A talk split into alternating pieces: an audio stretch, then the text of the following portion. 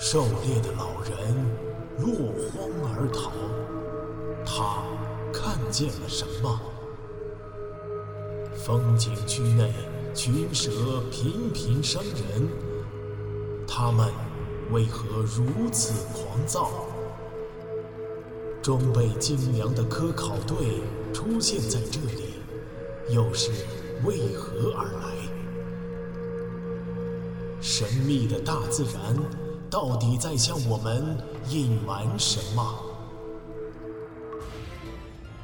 武夷山惊心动魄七十二小时，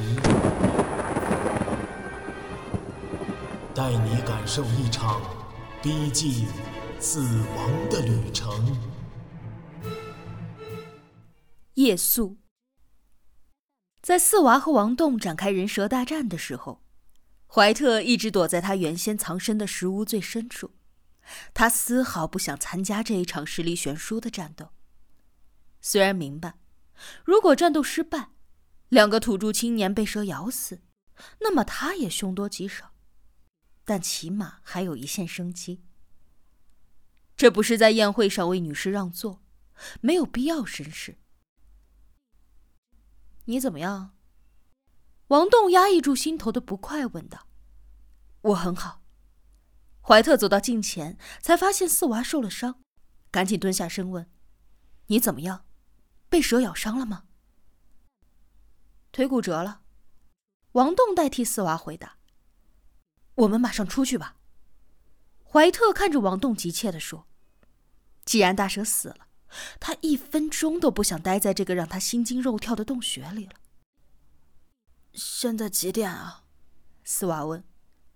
王栋拿出手机看了看，九点半。真不知不觉啊！太晚了，外面又在下雨，我们在洞里歇一夜，明早再出去吧。嗯，只能这样了。我等会儿去打电话求援。王栋犹豫了一下，虽然四娃的伤势越快送到医院越好，但天色已晚，外面又下着大雨，再不甘心也只能等到白天。怀特却坚决反对在洞里住上一夜，他大声的嚷了起来：“相信我，这里不安全，万一还有别的野兽呢？我发誓，有人正在外面寻找我们，我们可以先出去看一看，如果没有救援，再回来嘛。”王栋冷冷的看着这个大叫大嚷的美国科学家，他从包里掏出那只神火手电递过去。OK 啊，那你先出去看看呗。怀特没有接手电，他意识到不能够在这个时候得罪这两个青年，脸上露出了尴尬的微笑。好，听你们的。走廊里还是弥漫着硝烟味儿。王栋和怀特抬起四娃，转移到了通风的岔道边上。三个人靠着几个沙袋躺下。为了节省电，四娃关掉了头灯。黑暗中，怀特很快倒头发出了鼾声，四娃却不肯睡，半靠在岩壁上，眼睛呆呆的盯着大厅。王栋浑身酸痛，心情却前所未有的舒坦。他双臂支头靠在岩壁上，主动的聊起了家常。四娃兄弟，你姓韩，那你大名是什么？韩建军。哦，我知道了，你排行老四，那你还有三个哥哥吧？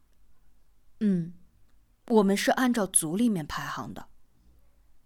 那你养蛇抓蛇的本领是和家里人学的吗？是的，我三叔玩了一辈子蛇，组织了一个蛇展巡回团。我小时候不好好上学，就只有跟着我三叔干这一行了。杀死巨蟒之后，四娃阴郁的心情明显好转，话匣子终于开始打开了。这会儿我三叔还不知道急成什么样了呢，我都在外面两天没回去了。别急，明天白天咱们就出去了。对了，那条蛇死透了吗？王栋还是有一点不放心。都烧得黑乎乎了，还不死？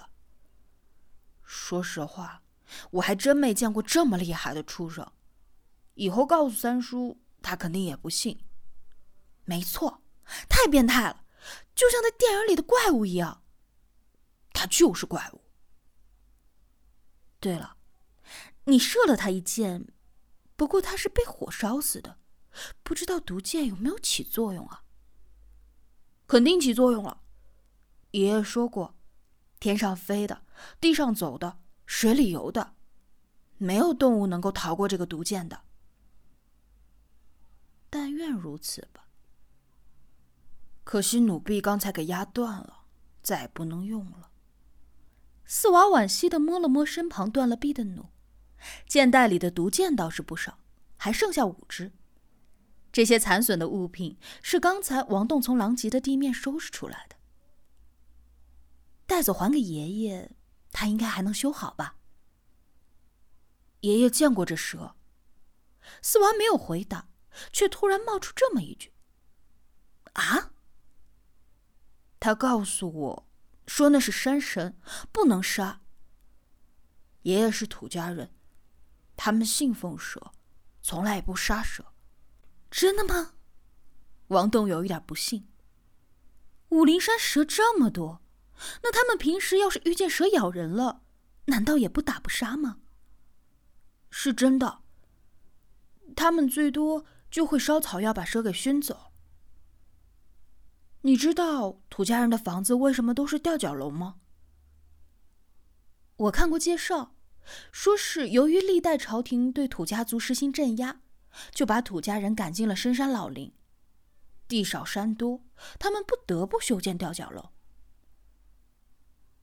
你说的这个我还不知道，爷爷告诉我，说土家人造吊脚楼就是为了躲避蛇，房子不悬空的话。毒蛇会钻进去的。对，有道理。王栋直点头。那为什么爷爷会同意把弩借给你呢？他舍不得我，宁可冒犯了山神。爷爷一辈子也没成家，把我当是亲孙子一样呢。嗯，老人都是这样。我们玩蛇的，被人看不起。像我活到这么大，就只有爷爷、三叔和小玉心疼。四娃的声音忽然变得哽咽，说不下去了。黑暗中，王栋感到了四娃的哀伤，知道他是想起了惨死巨蟒腹中的女友。这件事情无可安慰，他只得在暗中叹了一口气，抽回被压得酸麻的手臂。却被肩上斜挎的葛藤条挡了一下。哎，这个藤条现在没用了。王东一抬手取下了葛藤，别锯掉，这是蛇洞，它能辟邪的。四娃阻止道。对了，刚才没来得及问，你说蛇害怕葛藤啊？为什么呀？也不是所有蛇，就是蟒蛇。我们饲养蟒蛇的时候，周围都不能有葛藤。蟒不喜欢它的气味，会变得惊慌，远远的避开。什么原因我不知道，但就是怕。玩蛇的很多人都知道。四娃说的郑重其事，这个经验之谈超出了王栋的生物学知识范围。但蟒蛇惧怕葛藤的气味，其实不只是饲养者发现。在古籍当中也有记载，清朝的文人李调元在《南越笔记》里就曾经记载过岭南人利用葛藤捕捉燃蛇的过程。燃蛇，粤西及南海州现有之，大者长十余丈，为七八尺，多在树上后张露，过者吸而吞之。捕之之法，渡其出入之地。先钉罗桩数行，狭井容其身。壮士持橄榄棍，其中一人出外，妇人群以招之。蛇望见即扬头，高五六尺来逐。人退入罗桩内，蛇到狭处，蜿蜒屈身间，人持棍击之，且退且击。视其手抚地，则无惧矣。以葛藤系其颈而牵之，亲人的笔迹流于玄幻，用葛藤套在蟒蛇的脖子上，像牵牛一样的牵着走，有一点神乎其神。但是蟒蛇惧怕葛藤的气味，却是确实无疑。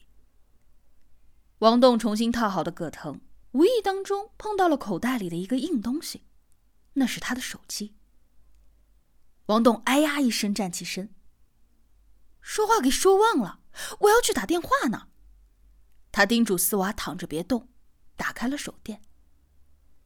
洞里手机信号隔绝，要打电话只有到洞外。王栋快步穿过岔道，走到洞口，见洞外已是暮色重重，仍然风雨交加，大风带着阵阵的雨点不时的吹进洞内。王栋打了个寒噤。靠在岩壁上，连续拨打了明明的手机，还是停机。他想了想，拨打起了那个保护区保卫处的号码。